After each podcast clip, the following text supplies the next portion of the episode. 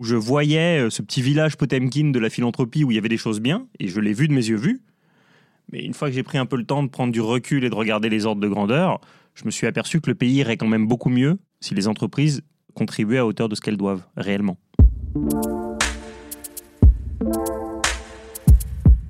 Tu es le nouveau Rockefeller, un philanthrope. Qu'est-ce que ça veut dire? Ils veulent changer le monde.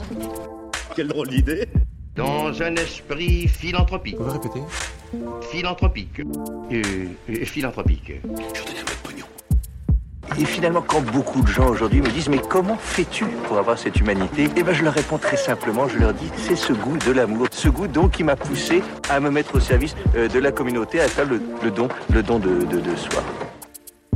S'emparer d'un mot qui porte l'amour de l'humanité comme message, en saisir tout le sens et la complexité en toute simplicité, découvrir des hommes et des femmes qui s'engagent, écouter leurs histoires et enchanter le monde avec authenticité. Bienvenue dans Philanthropio, le premier podcast francophone qui raconte la philanthropie et dans lequel je vais à la rencontre de ceux qui la font.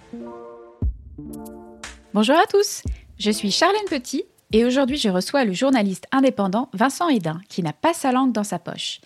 Aussi corrosive qu'un bain d'acide, sa verve ne devrait pas vous laisser indifférent. J'en veux pour preuve son expression désormais célèbre consacrée aux perversions de la philanthropie quand la charité se fout de l'hôpital. Ensemble, nous avons parlé de son livre pamphlet de justice fiscale, des ultra-riches et des milliardaires, la seule espèce qui n'est pas en voie de disparition, bien au contraire. Alors sans plus attendre, je vous laisse avec mon invité et vous souhaite une bonne écoute. Alors Vincent Hédin, bonjour. Bonjour.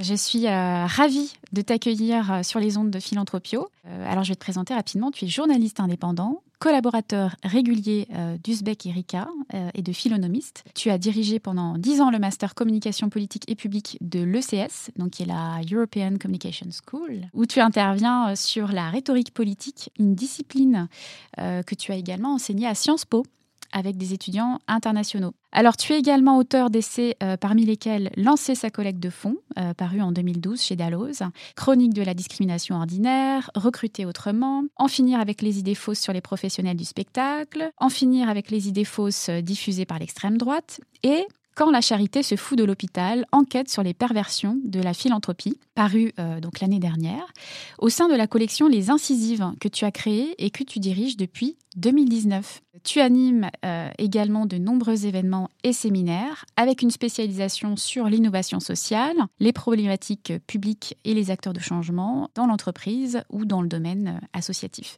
Et enfin, tu animes des podcasts, notamment Pour que Nature vive, qui est une série en 18 épisodes en collaboration avec le Muséum national d'histoire naturelle, qui a remporté le prix du podcast de l'année au Paris Podcast Festival 2020. Bravo, félicitations. On va rapidement rentrer dans le cœur du sujet, donc qui est ce livre Quand la charité se fout de l'hôpital, euh, enquête sur les perversions de la philanthropie. Tu l'as écrit en plein confinement, euh, sur un coup de sang. Euh, on va dire que la goutte qui a fait déborder l'encre de ta plume, c'est l'appel à la solidarité assez inédit de Gérald Darmanin, ministre de l'Action et des Comptes Publics, euh, qui a annoncé en mars 2020 la mise en ligne d'une plateforme de dons pour venir en aide à ceux qui étaient dans une situation économique difficile. Alors, ce n'était pas un GoFundMe ou une cagnotte Litchi, mais ça y ressemblait fortement. Donc, comment en est-on arrivé là?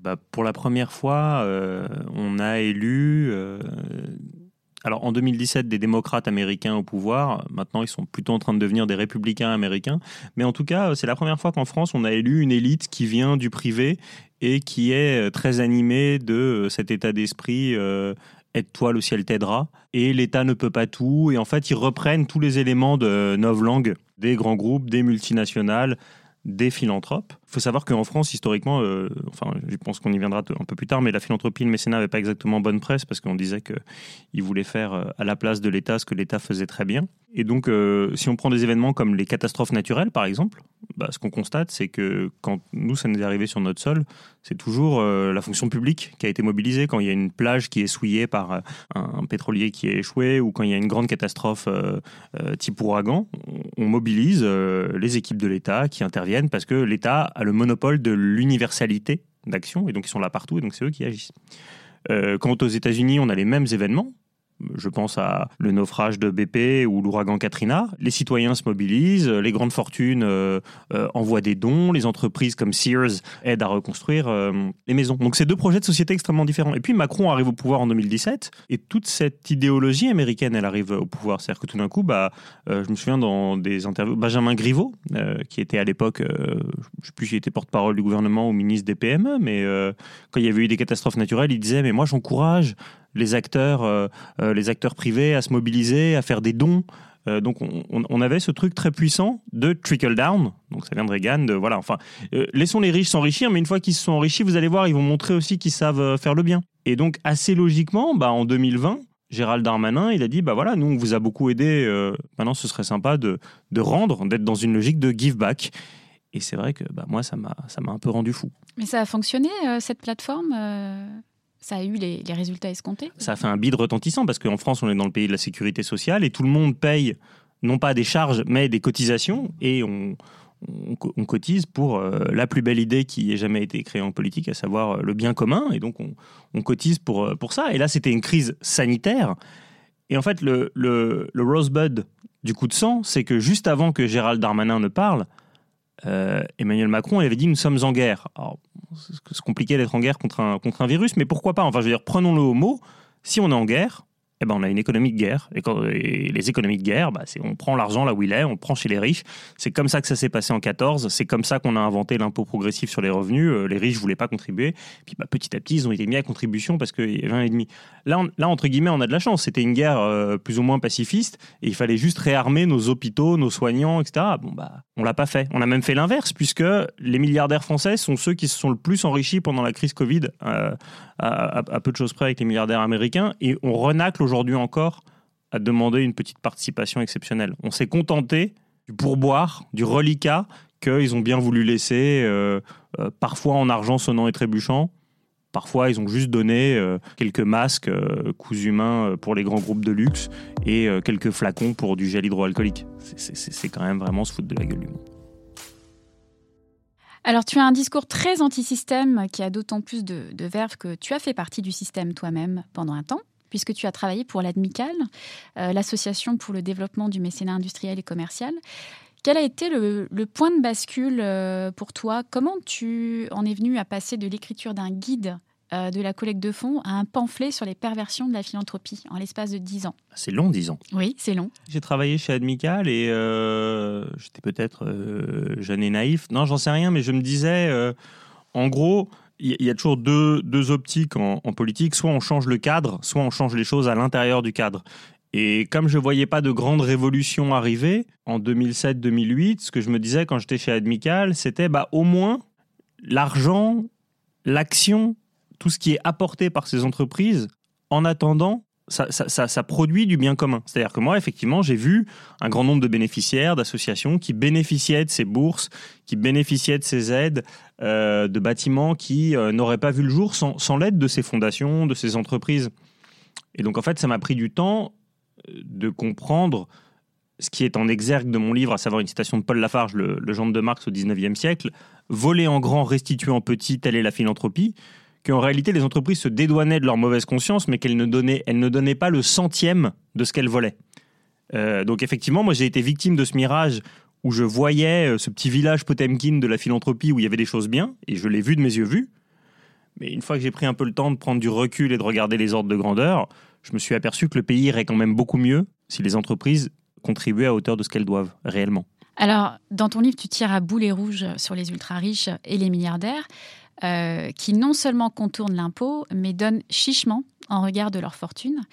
Euh, et tu appelles à dénoncer, je cite, l'insanité, le caractère nauséabond et suicidaire pour la planète du concept de milliardaire. Pour moi, ça, en fait, c'est une, euh, c'est une énigme. Moi, j'ai pas de haine des riches. À un moment, il y a un discours célèbre de François Hollande dans un, débat avec Sarkozy où il dit qu'il n'aime pas les riches et il dit que ça commence à 4000 euros. C'est stupide. Enfin, je veux dire, euh, euh, les gens qui ont 4000 euros, euh, ils contribuent, ils payent beaucoup d'impôts et globalement, ils, aident à ce que le pays aille mieux et je suis pas contre le confort. Les milliardaires, c'est quand même une invention très récente. Enfin, il faut, il faut attendre euh, la fin du 19e. Je ne sais même pas si Rockefeller et Carnegie, en fait, étaient milliardaires. Enfin, il faudrait faire un, truc à, à, équation constante. Mais ce qu'on constate, c'est qu'ils explosent de plus en plus et ils font fortune de plus en plus vite. C'est-à-dire qu'aujourd'hui, il y a des milliardaires qui n'ont euh, même pas 30 ans. Ils ont eu une idée de NFT ou je ne sais pas quoi, à l'utilité sociale euh, nulle, voire négative, au coût écologique très important et avec une captation de richesse assez folle. Et en fait, on, débat même plus de ça. On, on débat jamais de l'idée de se dire. Euh, euh, on, a, on, beaucoup débattu dans ce pays et on débat encore beaucoup aujourd'hui de savoir quel doit être le salaire minimum. Est-ce qu'il faut un revenu d'insertion? Euh, Est-ce qu'il faut un revenu d'existence? Mais on, on discute jamais du revenu maximum. On fait, on comme si ça allait de soi, comme si c'était une espèce de phénomène naturel où des fortunes s'accumulent sans fin.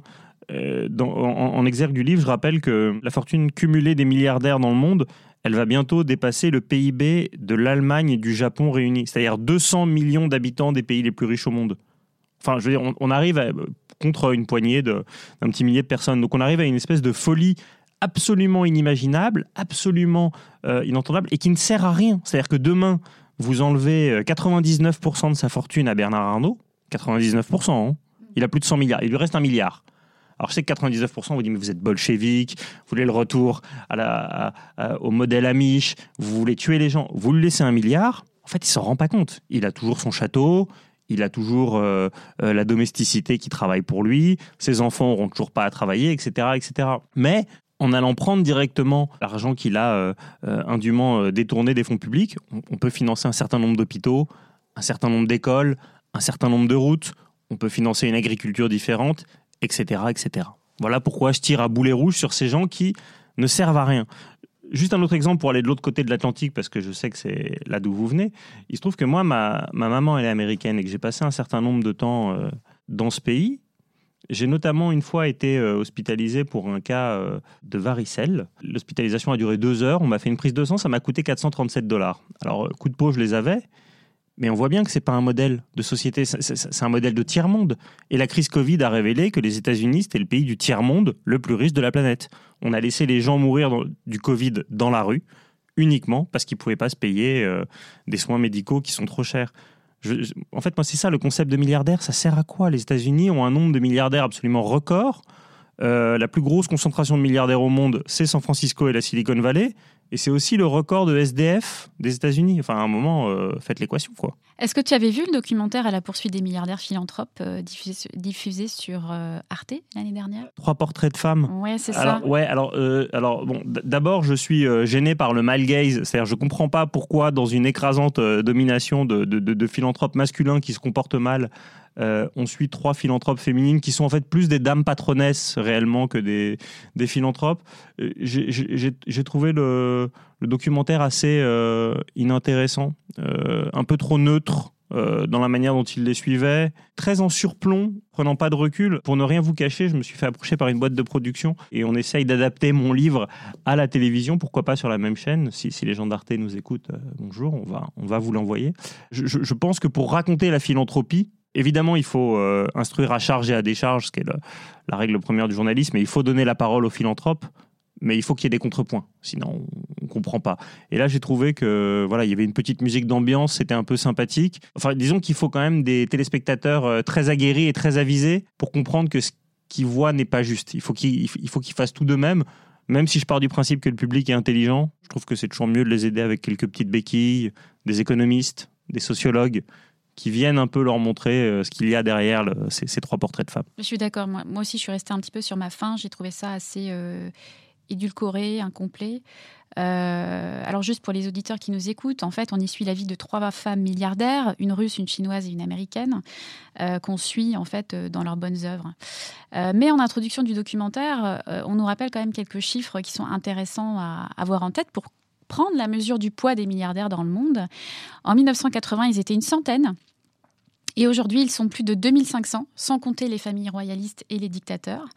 Alors, euh, tous ensemble, ils possèdent près de 10 000 milliards de dollars. C'est quand même euh, assez stratosphérique. Quoi. Les ultra-riches et les milliardaires sont un peu les apôtres de la religion philanthro-capitaliste, mais parfois, ce sont aussi des héritiers rebelles qui souvent sont des héritières d'ailleurs. On peut citer des projets comme euh, Millionaires for Humanity. Au Québec, il y a Ressources en Mouvement qui rassemble des milléniaux fortunés militant pour payer plus d'impôts au nom de la justice sociale. Donc il propose deux mesures phares. L'une imposerait un impôt progressif allant jusqu'à 10% euh, sur les fortunes dépassant les 20 millions de dollars. Et l'autre viendrait prélever jusqu'à 55% sur les héritages de plus de 7,5 millions de dollars.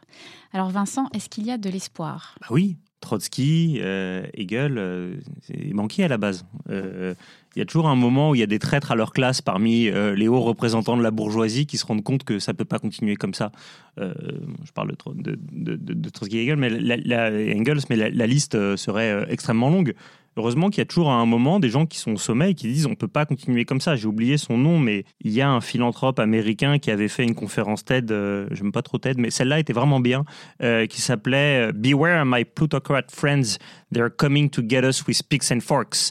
Et il disait voilà, enfin, il y a quand même un moment où on arrive à un niveau d'inégalité sociale absolument dingue. Et donc, sa conférence terminait par le fait qu'il fallait Universal Basic Income. C'était un vrai revenu de subsistance, pas un revenu où on vous coupe toutes les allocations et on vous donne euh, trois piécettes pour vous laisser survivre dans un espèce de remix entre Darwin et Ayn Rand. Non, non, c'était euh, voilà, c'était des vraies protections. Il y a aujourd'hui un certain nombre de personnes euh, qui sont heureusement éclairées et qui se rendent compte des, dégâts qu'il y a à l'œuvre. Maintenant, comme disait Jean Gabin dans, dans, le film Le Président, c'est un peu comme les poissons volants et les patrons de gauche, c'est pas la majorité du genre. Comment a été accueilli votre pamphlet euh, au sein de l'industrie philanthropique parmi les professionnels de la collecte de fonds, puis plus généralement aussi? Plus généralement, franchement, j'ai pas à me plaindre, euh, très positivement. Il y avait une volonté de toucher le, grand public. Oui, il y avait une volonté de toucher le grand public. Alors nous, on est une petite maison d'édition indépendante, mais c'est vrai que j'ai eu beaucoup de presse. J'ai, j'ai pas à me, pas à me plaindre. J'ai eu beaucoup de place grand, grand public. Quand je vais sur le service public de l'information, il n'y a pas de souci, euh, ça se passe très bien. Euh, c'est un peu comme ici, on a du temps pour débattre euh, et on cherche pas à me faire dire ce que je veux pas dire. Il y a quand même un grand nombre de médias en France et c'est un peu paradoxal parce que 95% des médias sont possédés par 9 milliardaires, mais il y a un grand nombre de médias qui sont animés par une petite ritournelle N des riches qui effectivement commercialement est quelque chose de très fructueux. Donc qui voulait me faire poser des questions, qui, qui, qui, qui confinait au tous pourris. Et moi, comme je vous l'ai dit, euh, je, je, je, réfute euh, fortement euh, ce mouvement. J'ai rien contre, j'ai rien contre le confort, j'ai rien contre la prospérité, j'ai rien contre le fait que des gens gagnent honnêtement leur vie, et j'ai rien contre les riches. Mais c'est vrai que j'en ai un peu marre qu'on appelle des gens qui fraudent le fisc des entrepreneurs qui prennent des risques et qui créent je sais pas quoi et euh, les Russes qui font exactement la même chose, les oligarques. Non, hein, quand, on, quand, on, a des oligarques euh, qui se comportent très mal, qui fraudent le fisc, qui se comportent pas bien avec leurs salariés, bah, il faut le dire. Donc, grand public, accueil euh, peut-être même trop sympathique, sympathique de manière suspecte. en ce qui concerne la philanthropie, ça a mis un peu de temps. ça a mis un peu de temps, ça n'a pas du tout été immédiat. Au début, je sais que les, ça bruissait un peu que c'était pas bien qu'un livre comme ça existe. Et puis petit à petit, par euh, un ami qui s'appelle Patrick Bertrand, qui euh, a longtemps présidé une association qui s'appelle Passerelle et compétences et qui travaillait avec euh, un esprit de famille, j'ai pu faire une ou deux rencontres avec le, conseil d'administration d'un esprit de famille et discuter, alors par Zoom, mais par Zoom fermé. Et en fait, à partir du moment où les choses n'étaient pas publicisées, ça se passait bien. Et puis, de fil en aiguille, une recension de mon livre dans la vie des idées par un chercheur qui s'appelle Charles Sélène m'a ouvert les portes de la Fondation de France, qui a quand même convenu qu'il fallait discuter. Et puis il y a eu l'Institut Pasteur. Et puis euh, euh, voilà. Et donc on, on, arrive à beaucoup discuter. On, a un certain nombre en fait de points communs euh, paradoxalement, mais on achoppe toujours sur le fait qu'ils ne veulent pas dénoncer les pratiques illégales ou illicites. Ils veulent pas, ils veulent pas dénoncer les fraudeurs qui se disent philanthropes. Ça, c'est un gros, gros tabou de la philanthropie. Euh. Pour moi, il n'y a, pas de, a pas de discussion possible, si vous voulez. Euh, là, en ce moment, là, à l'heure où on se parle, à l'heure où on enregistre ce podcast, il doit y avoir un, un, grand papier qui va apparaître dans Mediapart qui explique à quel point euh, de grandes institutions culturelles françaises sont dépendantes des mécènes russes et ont été peu regardantes sur l'origine des fonds. Il faut, il faut pouvoir dénoncer avec la même virulence Rappelez que la fondation Louis Vuitton a été construite sur un racket fiscal, euh, c'est consigné dans un rapport de la Cour des comptes. Je veux dire, ça ne demande pas beaucoup de courage, C'est pas des allégations, c'est dans un rapport de la Cour des comptes, on ne peut plus officiel, qui dit euh, la convention de mécénat portait sur 100 millions. Euh, donc je, pour, enfin si, normalement dans votre podcast, euh, tout, le monde voit ce que c'est. Et finalement, les travaux ont donc coûté 790. Ça veut dire que le contribuable euh, a fait un effort de 520 millions d'euros pour que Bernard Arnault se paye un bâtiment de Franck Guéry. C'est pas normal. C'est pas normal. C'est la première fortune de France. C'est quasiment la première fortune du monde.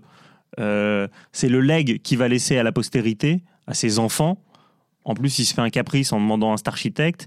C'est pas un bâtiment d'intérêt général, c'est un bâtiment qui coûte euh, 16 euros l'entrée quand vous allez voir des expos. euh, en plus, ça fait trois fois qu'il a des expos qui- ont été rendus possibles euh, par une certaine amitié avec euh, Vladimir Poutine euh, en personne, puisque c'est Poutine en personne qui a autorisé la, sortie des tableaux de la collection Morozov qui est actuellement euh, chez Vuitton. C'est pas compliqué de dénoncer ça. Or, la Fondation de France, mis au pied du mur, refuse de le faire. L'Institut Pasteur refuse de le faire. Bah, pour moi, oui, euh, ce serait le préalable à ce qu'on puisse discuter de ce qui par la suite constitue une bonne philanthropie. Oui, en fait, El Rio qu'on dénonce pas dans les médias parce que justement ces médias appartiennent à ces, euh, milliardaires. Bon, euh, il y a un côté un peu intouchable, mais que des grandes institutions comme la Fondation de France ou l'Institut Pasteur ne se positionnent pas, finalement, pour vous, c'est l'incompréhension euh, totale. Bah, c'est l'incompréhension totale. Alors après, en France, on a encore un fort service public de l'information. Enfin, je ne sais pas si ça va continuer très longtemps, mais voilà. Donc il y, a- des émissions de radio euh, qui ont lieu sur le sujet. Il se murmure que très prochainement euh, devrait sortir un, un long complément d'enquête sur France 2 sur le, sur le sujet aussi, qui a été un peu reporté. Évidemment, on peut le comprendre à cause de la guerre en Ukraine et, des présidentielles, parce que complément d'enquête, c'est le jeudi et c'est le jour où, ont lieu les émissions sur l'élection. Mais donc voilà, le pôle public de l'information, il fait son boulot. Il faudrait que les autres en fassent, euh, aussi euh, un peu plus. Enfin, tout, simplement euh, faire le ménage chez soi. Après tout, il y a énormément de, milieux qui sont moins corporatistes. Le mouvement associatif en France, quand il y a eu un certain nombre de scandales qui avaient justement souvent lieu à de la collecte de fonds ou à de la... bah, ils les ont dénoncés. Ils ont dit ces gens n'ont rien à voir chez nous. Enfin, voilà, on fait le ménage, on sanctionne. bah, la Fondation de France, il ferait bien de faire pareil mais ils le font pas. Euh, ils pensent même pas que ce soit de la lâcheté ou, ou des intérêts financiers. C'est juste de l'inconséquence, la volonté de pas ébruiter. Vous savez, le, le mécénat, la philanthropie, c'est quand même des milieux très feutrés, quoi, très très. Euh, J'aimerais te faire euh, réagir à présent au coup de gueule de l'acteur Vincent Lindon, euh, qui s'est exprimé en mai 2020 sur ce que la pandémie a révélé des dysfonctionnements de la France, le dénuement sanitaire, le mensonge gouvernemental, la colère citoyenne. Dans un discours face caméra, il proposait de mettre en place une contribution exceptionnelle baptisée Jean Valjean, une forme d'assistance à personnes en danger financée par les patrimoines français de plus de 10 millions d'euros à travers une taxe progressive de 1 à 5% avec une franchise pour les 10 premiers millions d'euros. Alors, d'après les économistes que Vincent Lindon euh, avait consultés, cette contribution devait représenter environ 36 à 37 milliards euh, d'euros, distribués aux 21 millions de foyers trop pauvres pour payer des impôts. Et l'État aurait assuré la trésorerie en distribuant sans délai 2000 euros à chaque foyer non assujetti à l'impôt, euh, à charge pour lui de recouvrer ultérieurement le produit de la contribution Jean Valjean. Il proposait même de pérenniser cette contribution exceptionnelle dans le contexte exceptionnel de la pandémie à travers un amendement. Qu'est-ce que tu en as pensé? Est-ce que c'était pas un peu cédé aux sirènes de l'utopie? Alors vraiment pas. Ce qui est, intéressant avec euh, Vincent Lindon, c'est qu'il a eu un engagement politique. En 2007, il s'est dévoilé. Il a dit Moi, mon choix, c'est François Bayrou. C'est le modem. C'est le centre. Bayrou, aujourd'hui, c'est un type qui, qui, a notamment permis l'élection d'Emmanuel Macron en 2017 en le, le ralliant. Donc, c'est vraiment pas le couteau entre les dents. Mais Vincent Lindon, c'est aussi le fils de Jérôme Lindon, résistant, fondateur des éditions de Minuit, très grande maison de littérature, avec une, certaine idée de ce que doit être euh, tenir, se tenir, euh, euh, une conscience sociale. Vincent Lindon, c'est un grand bourgeois qui est toujours très bien habillé, qui joue au poker des sommes faramineuses, euh, et qui a conscience de ce qu'il aime et qui dit il faut qu'il y ait des limites. Et enfin, Vincent Lindon, c'est un merveilleux acteur, et il avait fait un très très beau film d'Alain Cavalier qui s'appelle Pater, dans lequel il incarne le président de la République qui se bat pour porter une seule mesure, qui est la mesure phare de son quinquennat, un revenu maximum. Ce dont on discutait euh, tout à l'heure avec toi, à savoir, il y a un revenu minimum, mais il faut qu'il y ait un revenu maximum. C'est ce que Orwell appelle la common decency. Quoi. À un moment, juste, voilà, moi, la taxe Jean Valjean, je vois vraiment pas où est l'utopie. Le, problème, c'est qu'on ait abandonné l'idée, enfin, qu'on ait abandonné la capacité à penser qu'on on arrivera à abolir les milliardaires. Ils sont pas sortis de nulle part. On peut y mettre fin. Moi, je trouve que cette taxe Jean Valjean, c'est ouais, elle, et, et encore, moi, je la trouve assez cool. hein. Euh, je la trouve assez cool. Je trouve qu'on pourrait aller plus loin. C'est- une solution, encore une fois, d'un centriste. Et c'est- très bien. Enfin, je veux dire, euh, moi, je prendrais si, elle advenait euh, demain. Et je remarque qu'effectivement, quand il a proposé ça, son camp historique, les centristes, ils ne l'ont pas repris. Il a fallu que ce soit des insoumis à l'Assemblée, des gens comme François Ruffin, qui ont dit que ce serait intéressant que cette taxe ait lieu, parce qu'on était dans une crise très importante. Il y a quand même des gens qui ont faim en France. Enfin, je veux dire, on a doublé le nombre d'allocataires des banques alimentaires. Euh, Il y, a- il y a un slogan de la Révolution de 1848 qui disait euh, Nul n'aura le droit euh, euh, au superflu tant que tout le monde n'aura pas le nécessaire. Bah voilà, c'est-à-dire que les milliardaires, si on vivait dans un monde où il y avait zéro SDF, etc., etc., je veux bien, mais quand on est dans la France dans laquelle on est, où il y a 9 millions de pauvres, bah, la taxe Jean Valjean, elle s'impose. Moi, je vois pas l'utopie. Peut-être dans sa mise en œuvre, le côté un petit peu pragmatique de la chose. En définitive, le politique a toujours le dernier mot. Quand il y a eu le Covid, du jour au lendemain, on a dit bah, vous, vous restez ouvert, vous vous fermez, euh, vous vous arrêtez à 16 heures, vous vous produisez. Euh, toi, ton entrepôt qui faisait, euh, qui faisait des moteurs d'avion, bah, tu vas faire des masques, etc. Avec la crise ukrainienne, crise dramatique, hein, tout d'un coup, ce qu'on pensait impossible, ah non, du jour au lendemain, on sait où est l'argent sale des Russes, on bloque leur yacht, on fait tout ce qu'on veut. On peut faire exactement la même chose. Bernard Arnault, il a un yacht à 130 millions d'euros, euh, immatriculé au Caïman, qui flotte bien tranquillement. On sait très bien où il est. On peut, on peut demain l'arrêter en disant écoutez, maintenant ça suffit, vous devez cet argent aux contribuables français, on gèle vos comptes. On peut pas, on, peut tout à fait, et ce qui, est en train de se passer euh, à l'Est rappelle qu'on pourrait faire exactement la même chose. Si au lieu de, de, de, de- de- qualifier euh, nos plutocrates, kleptocrates, d'entrepreneurs, on les traitait avec les mêmes égards que les oligarques russes, on peut complètement faire la taxe Jean Valjean. C'est complètement jouable. Et l'histoire nous rappelle à quel point ça n'a jamais été autant à portée de main. Tout est une question de volonté politique. Euh, le volontarisme politique, euh, le droit de vote des femmes, euh, la fin de l'esclavage, les retraites, la sécurité sociale, c'est c'est du volontarisme politique, mais souvent on édulcore, c'est-à-dire que comme l'histoire est racontée par les vainqueurs, on, on essaye de faire un petit narratif du progrès qui s'impose sans violence. Tu vois, par exemple, euh, souvent, nos amis, euh, nos amis libéraux et centristes, ils aiment le mythe de Général de Gaulle qui libère la France, et puis il y a un grand consensus, on est tous copains, les communistes et les gaullistes, on est hyper copains, bien sûr, et c'est comme ça qu'on arrive à faire la sécurité sociale, et les patrons disent, mais oui, vous avez raison, c'est ça qu'il faut, on a envie de donner beaucoup d'argent pour faire euh, un congé maternité, des- des congés vacances, etc. Évidemment non. Évidemment, en fait, ce qui se passe, c'est en 45, euh, les gaullistes, ils sont un peu aux abois. Le premier parti de France, c'est le PC. Ils bloquent les usines et ils disent maintenant, faut payer. Euh, on a déjà payé un très lourd tribut. Donc, soit on crée la Sécu, soit on crée des droits, soit on s'arrête. Et ça a failli aller plus loin. La France a failli être le seul pays au monde à créer un risque logement. C'est-à-dire qu'en gros, tu n'aurais pas pu être SDF si tu étais à la rue. Bah, L'État réquisitionnait un logement vide. Voilà, donc il y, y a des moments, quand il y a des grandes crises dans l'histoire, il y a du volontarisme qui arrive. Il faut arrêter de faire croire que c'est par euh, des petites négociations feutrées euh, autour d'un verre de brandy dans un grand palace. Que... Non, non, non, c'est pas vrai. L'histoire, c'est du rapport de force. On va regarder les choses maintenant à travers un autre prisme, celui de Peter Sloterdijk. Euh, il y a quelques années, je suis tombée un peu par hasard sur un livre d'entretien donc de Peter Sloterdijk qui s'intitule Repenser l'impôt pour une éthique du don démocratique. En gros, l'auteur proposait un contre-projet utopique à l'État fiscal, donc qui s'adressait à, toute la population fiscalement active. Il postule que la collectivité, par le biais d'une culture du donateur très développée, et fonctionnant euh, sur la base de la liberté serait forcément bien plus prospère que le système fiscal actuel. Donc derrière ça, c'est euh, l'idée que les citoyens ne sont pas euh, les débiteurs de la collectivité, mais ses sponsors. D'après toi, est-ce que penser la cohésion sociale à partir du don, c'est possible Alors, euh, Repenser l'impôt, Marencel 2012, moi, c'est un livre que je recommande à tous les philanthropes, mais aussi à un certain nombre de, de décideurs publics. Parce que je ne suis pas d'accord avec la décision euh, à la fin de, de Sloterdijk, mais je partage en revanche complètement son entrée. Son point d'entrée, c'est de dire aujourd'hui, il y a un ras-le-bol fiscal, une haine fiscale qui monte dans tous les pays occidentaux, qui ont tous le même problème. C'est que que tu payes 10, 100 ou 1000, tu ne vois pas toujours la contrepartie. Or, dans un monde qui a tout marchandisé, tout capitalisé, etc., le fait que tu n'aies jamais de retour sur investissement, bah, ça a fini par rendre les gens un peu, peu, un peu. C'est-à-dire que tu, quand tu payes 10 000 euros d'impôts, tu comprends pas à quoi ça sert. Tu as, toujours le droit à la même chose.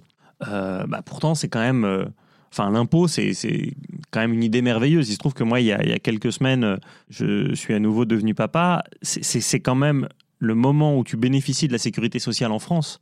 C'est quand même là où tu prends conscience de la puissance de ce truc. Tu vois, tu sors de 4 jours à l'hôpital pour un acte euh, potentiellement euh, très dangereux. Je rappelle que c'est encore la troisième cause de mortalité des femmes euh, aujourd'hui dans le monde à cause de l'Afrique subsaharienne. Nous, on a réussi à éradiquer la, la mortalité infantile. On a réussi à faire ça parce que quand tu accouches en France, il y a six personnes dans ta salle, et ensuite il y a des gens qui se relaient auprès de toi tous les jours, tous les jours. Et en sortant, tu donnes ta carte vitale et on te dit passez une bonne journée, monsieur. On ne demande pas un euro. C'est merveilleux. Moi, je suis un bourgeois, j'aurais pu payer quelque chose. Mais je vois bien que dans l'hôpital, euh, en même temps, il y avait des gens qui étaient absolument pas. Ils avaient le droit à la même chose. C'est quand même euh, absolument hallucinant. Et, il faut en prendre conscience. Et tout le monde n'a pas conscience de ce à quoi sert l'argent public. Donc Sloterdijk, il a raison.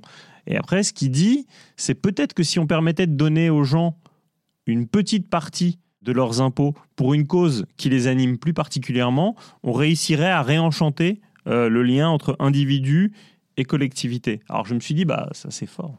Mais après je me suis dit, mais qu'est-ce qui se passe si en fait tous les individus, ils se disent, tiens, si moi je donnais une part de mes impôts pour euh, avoir des policiers, tous? Ou même euh, qu'on ait tous euh, de la protection animale, puisque toi qui es une grande spécialiste de la philanthropie, tu sais très bien qu'il y a des causes qui sont plus télégéniques que d'autres et que la fondation 30 millions d'amis, elle reçoit un blé absolument hallucinant, notamment, je crois que c'est les records, euh, les recordman planétaires de legs, les gens qui n'aiment pas leurs enfants, ils préfèrent laisser au, au berger allemand. Bon, je peux s'entendre, mais je ne sais pas si pour le bien commun, c'est parfait. Mais je comprends complètement son point de départ. C'est vrai qu'aujourd'hui, on est devenu un pot aveugle et qu'il faudrait plus de transparence sur à quoi ça sert l'argent? C'est effectivement, si tout le monde pouvait se raconter une histoire de maternité, une histoire d'école, bah, peut-être ça aiderait. Il faudrait inventer la, la traçabilité de l'impôt finalement, comme on parle de traçabilité du don, pour euh, rendre les choses un petit peu plus palpables. Effectivement, euh, on fait partie d'un tout, d'une collectivité, mais on ne sait pas nécessairement euh, comment cet argent est redistribué, quelle est, euh, quelle est cette part même de redistribution entre la santé, l'éducation, les affaires publiques, etc. Donc c'est vraiment un enjeu de, de traçabilité et de transparence. énorme. Et surtout, en fait, faire, faire davantage de pédagogie sur euh, qui contribue. Parce qu'en fait, en France, on a toujours tendance à stigmatiser euh, ceux qui vivraient des allocs. Je, mets des guillemets parce que d'ab- d'abord, c'est faux. Et ensuite, c'est pas vrai, ils contribuent énormément. Il se trouve qu'il y a que 50% en- des, des gens en France qui payent l'IR, l'impôt sur le revenu, qui est celui qui est défiscalisé, qui permet de faire des dons, etc. etc. Mais en fait, euh, toutes les personnes qui sont très pauvres, euh, bah, elles consomment uniquement en France. Euh, Il y a 20% de TVA, et la TVA, ça, ra- ça rapporte largement plus que, l'impôt. Et en plus, la TVA, c'est un impôt beaucoup plus injuste parce qu'il n'est pas progressif. Que tu sois un SDF qui achète une canette de Coca-Cola ou le fils de Bernard Arnault, tu, donneras 20% de cette canette à, l'État. Donc, moi, je suis pour que on ait une fiscalité vraiment intégralement progressive. Ceux qui gagnent petit payent petit, mais payent vraiment. Je, je, serais limite, moi, pour euh, euh, l'imposition sur le revenu euh, dès le SMIC, mais, avec, effectivement des, mécanismes très contrebalancés. Et puis évidemment, comme tu auras compris, on limite à l'autre bout du spectre. On ne permet pas de, de capitaliser ad vitam aeternam. Si euh, le projet donc de Sloterdijk semble davantage relever de l'utopie philosophique que d'une approche, on va dire, pragmatique, on peut en revanche se mettre d'accord sur le fait que nous pourrions tous être des donateurs en puissance. euh, si les prémices culturelles le favorisaient. Alors en matière de culture philanthropique, on a encore du progrès à faire, mais il existe en France euh, l'école de la philanthropie, portée par les fondations Edmond de Rothschild. Il y a également les acteurs de l'intérêt général qui font du lobbying pour inscrire l'éducation à la générosité et à l'engagement dans le parcours citoyen dès l'école. Mais finalement, est-ce que l'éducation au don est suffisante selon toi? Est-ce qu'on ne doit pas aussi éduquer à la justice fiscale? On doit éduquer à toutes les formes de dons. Ouais, je me rends compte que je parle beaucoup de ma vie, mais c'est une question qui y amène. Il se trouve que je suis euh, de groupe sanguin O négatif, donc je suis donneur universel. Et je suis très sensibilisé au fait qu'on n'est pas nombreux à aller donner notre sang. Alors moi, il se trouve que je reçois tellement de, SMS, de relance très culpabilisants en disant euh, chaque fois que vous ne donnez pas votre sang, quelqu'un meurt parce qu'il en manque dans une opération que je, le donne. Mais je constate, et je, je pense qu'il y a un lien de cause à effet, que euh, la France est parmi les derniers pays de l'OCDE sur le don de sang sur le don d'organes. Sur le don de gamètes pour la reproduction. Par exemple, il y a des pays qui se mobilisent beaucoup plus. Nous, on a cette espèce de croyance un peu messianique que l'État fera tout. Et comme tu as compris, euh, moi je pense, je suis très politique, je pense que l'État euh, peut tout, mais il faut aussi parfois qu'on aide un peu l'État. Euh, c'est vrai que bah, on n'a on pas cette culture de l'empowerment. D'ailleurs, le mot d'encapacitation en France est assez peu. Je sais que vous, au Québec, comme vous, vous résistez beaucoup plus que nous sur la langue, vous vous laissez pas, vous laissez pas faire. D'ailleurs, tu fais pas des podcasts, tu fais de la balade de diffusion, etc., etc. Mais Ouais, on n'a pas de culture de l'empowerment et il y, a des secteurs sur lesquels on manque de dons. Les, les, les collectes sont pas naturelles chez nous. Je pense qu'il y a des pays qui s'occupent mieux des réfugiés ukrainiens quand ils arrivent, parce que là, les réfugiés ukrainiens, c'est le, ils n'ont pas besoin d'argent, ils ont besoin de tout, ils ont besoin de, de logements, de, de, de, véhicules, enfin voilà. Cette, culture de l'entraide, chez nous, elle est très publique, et c'est bien, hein. euh, je suis pour le public, mais il y a des moments où effectivement, il faut, euh, il faut une surcouche, et ça, euh, ouais, je, je, pense que ça peut, ça, ça, peut s'enseigner. Ça va de pair avec ce que tu disais dans ta, dans ta question, c'est-à-dire qu'une éducation à la justice fiscale ferait comprendre aux héritiers qu'il faut faire davantage. Il est beaucoup question aussi de l'atteinte à la démocratie euh, à travers euh, les dons des super riches euh, et des milliardaires qui finalement choisissent, quand ils font des dons transformationnels, par exemple pour des universités ou pour une cause en particulier, c'est leur choix à eux, mais qui n'est pas dicté selon nécessairement les besoins de la collectivité. Bah, le meilleur exemple de tout ça, c'est évidemment les maladies. Moi, je comprends complètement que les fonds publics, ils servent pas à financer des maladies rares. On en parlait avec Pasteur, je comprends le téléthon. Je comprends que des maladies très rares, avec très peu de cas, l'État soit pas toujours en capacité de lever des millions d'euros pour faire des recherches parce que on part au plus pressé et le plus pressé, bah, c'est le cancer. Voilà, c'est le cancer, euh, euh, c'est les maladies cardiaques, maintenant c'est la pollution de l'air. Il se trouve qu'aux États-Unis, un certain nombre de philanthropes de la Silicon Valley sont atteints de maladies rares. Un des, deux fondateurs de Google, euh, je les confonds, je ne sais pas si c'est Page ou Brin, mais a, une maladie euh, neurodégénérative et comme il se sait condamné, il a déjà mis un, gros ticket là-dessus. Euh, Peter Thiel a fait la même chose, etc. Ce, sera bien pour les quelques personnes qui, comme eux, sont atteints des mêmes maladies, mais on peut se demander si cet argent n'aurait pas été mieux employé si on l'avait mis euh, bah, au service du commun pour des maladies plus communes notamment. Je pense au très beau livre de la poétesse Anne Boyer qui vient d'obtenir le Pulitzer, Celle qui ne meurt pas, qui est un livre sur son expérience du cancer du sein. Et avoir un cancer du sein aux États-Unis, quand les soins sont pas remboursés et où tu as le choix globalement entre payer ton loyer ou ta chimio, c'est un peu compliqué.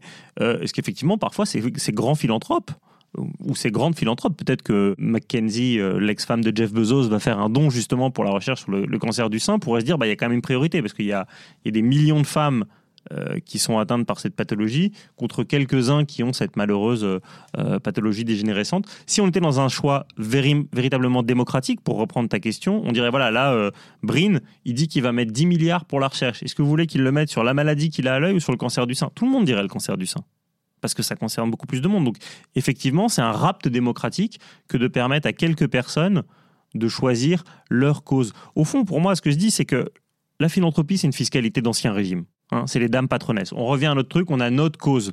Ça ne veut pas dire qu'elle est mauvaise. Ça veut juste dire que normalement, dans une démocratie adulte, mature, on se met tous autour de la table et on dit, OK, voilà, on a tous travaillé, donc on a produit ces richesses. À quoi elles doivent servir? Je ne suis pas certain qu'elles doivent servir à, aider leur pathologie, leurs problèmes, leur pathos. Souvent, chez les philanthropes, il y a un truc qui a déconné dans leur enfance ou un truc qui les a marqués au cours d'un voyage et ils disent, bah, c'est là-dessus que je veux agir. Très bien, mais c'est leur vision. Alors, euh, Vincent, pour terminer, euh, est-ce qu'il y a malgré tout, j'ai envie de dire malgré tout, un ou une philanthrope que tu admires? Que j'admire? C'est pas ton genre.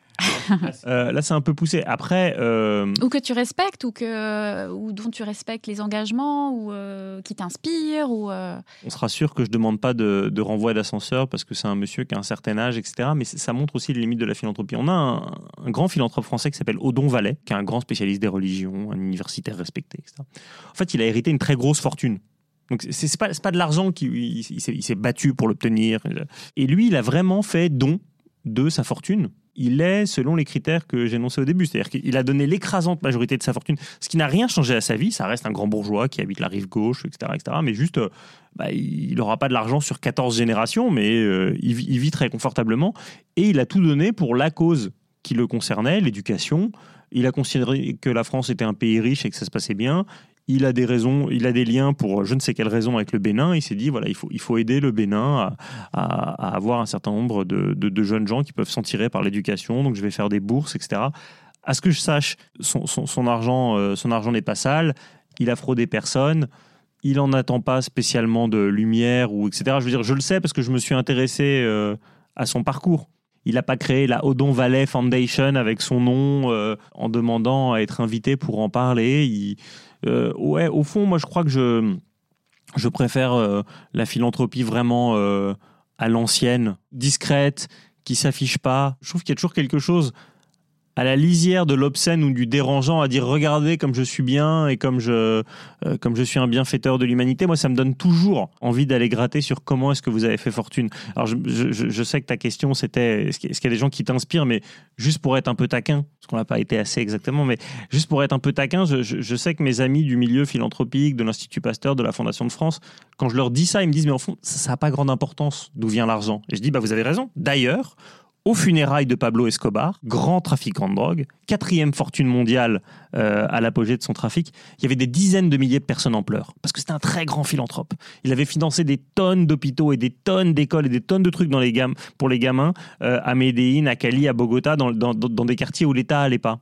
Alors évidemment, je te rassure, je file pas l'analogie jusqu'au bout parce que, à ce que je sache, euh, nos oligarques, ils, ils tuent personne de leurs mains, ils terrorisent pas.